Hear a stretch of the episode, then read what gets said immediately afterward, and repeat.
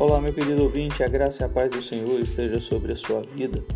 Provérbios capítulo 12, versos 1 e verso 15 nos fala quanto à disciplina.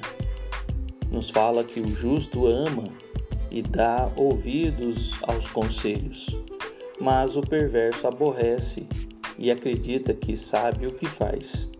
Já viu pessoas assim? Nós precisamos dar atenção à disciplina que o Senhor nos, uh, nos faz. Hebreus 12, a partir do versículo 4, vai nos falar sobre disciplina. E olha que interessante o que a palavra de Deus nos diz. Ora, na vossa luta contra o pecado, ainda não tendes resistido até o sangue, e estáis esquecidos da exortação que, como a filhos, discorre convosco. Filho meu, não menospreze a correção que vem do Senhor nem desmaieis quando por ele és reprovado, porque o Senhor corrige a quem ama e açoita a todo o filho a quem recebe. É para a disciplina que perseverais. Deus vos trata como filhos, pois que filho há que o pai não corrige? Mas se estáis sem correção, de que todos se têm tornado participantes, logo sois bastardos e não filhos.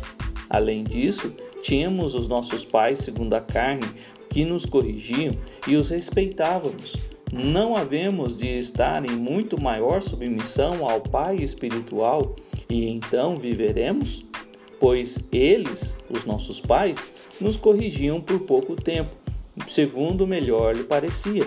Deus, porém, nos disciplina para aproveitamento, a fim de sermos participantes da sua santidade. Toda disciplina com efeito, no momento, não parece ser motivo de alegria, mas de tristeza, e ao depois, entretanto, produz fruto pacífico aos, aos que têm sido por ela exercitados, fruto de justiça. Por isso, meu querido e amado, Deus, quando nos corrige, não é para nos ah, destruir, pelo contrário, ele nos corrige para que assim vivamos uma vida de filho.